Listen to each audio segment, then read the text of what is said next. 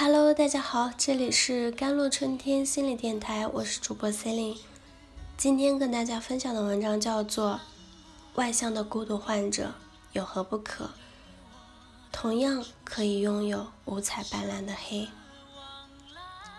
橙子终于成功的跳槽了，他跟很多人一样，虽然不讨厌自己的工作，但也谈不上喜欢。每天晚上，但凡不带加班的。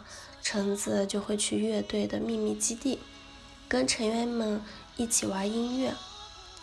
那个三十平方不到的小房间，对橙子来说，就是他平凡人生中最伟大的舞台，也就是他能自由呼吸的唯一空间。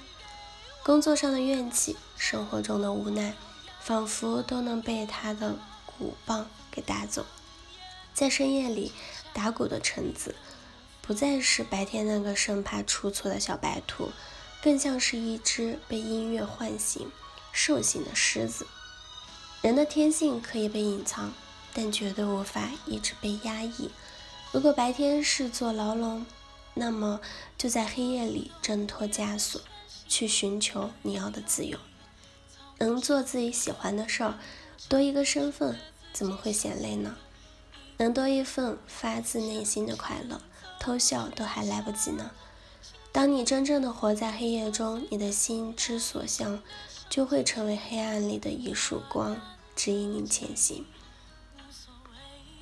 下班喝酒，对于很多都市白领来说是件让人放松的开心事儿，但对于一到晚上就把酒当水喝的销售员阿古来讲，真不是什么让人兴奋的事儿。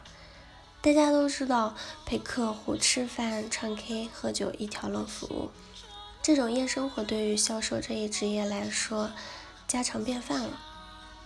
而且做销售的人哪一个不是能说会道的，举气十足？没这些硬的技能，还真不敢随便做个销售就行走江湖的。阿古自己也挺郁闷，谁说要做好销售就一定要？活泼外向、开朗乐观啊！我装还不行？要不是因为工作的需求，阿古才不会去学习各种红酒的知识，也不会去练自己的酒量。喝可乐多好啊，又甜又不伤身，还会冒气泡，多可爱！要不是因为有太多各种娱乐场所的会员卡，阿古才不会买一个长皮夹子放卡呢。更不会每天下班都在外面游荡。他最想做的事，也是最喜欢的事儿，就是一下班就回家，窝到沙发上看日本的动漫连续剧，脱去白衬衫和西装裤，换上白色背心和大裤衩子，左手一瓶肥宅的快乐水，右手一个肥宅的快乐包，慵懒和漫无目的的度过夜晚。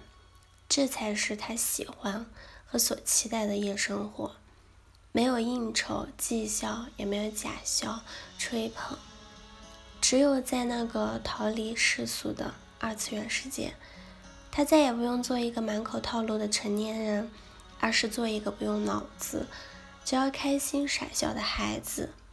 那个没有成就、没有光荣，甚至看着像个废物的黑色面，才拥有。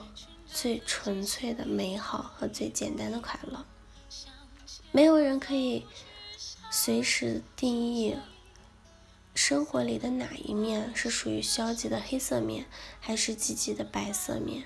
生活的两面性一直都是相对的，但让你最舒适、最能解放自己的感受是绝对的。你不需要瞪大眼睛去定义生活。你只需要闭上眼睛去享受生活就好了。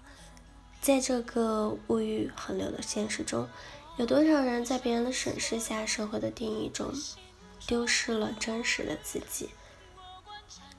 成年人的生活这么辛苦，想活成自己想要的样子，真是奢侈啊！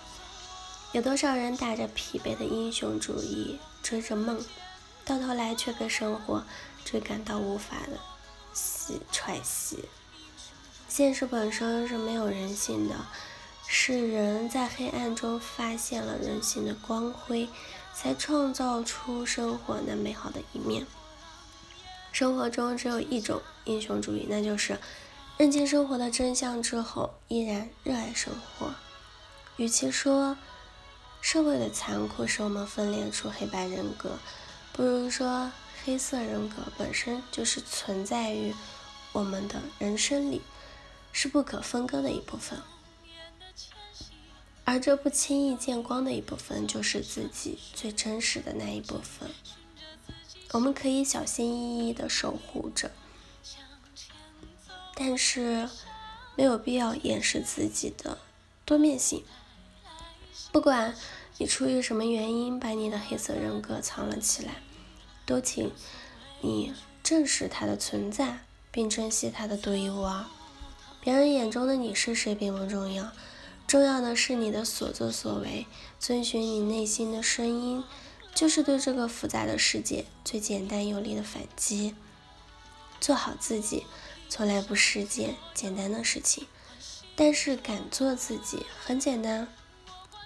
也许黑夜会吞噬光明，但正是如此，我们才要借入黑夜的力量，去寻找照亮前方的路。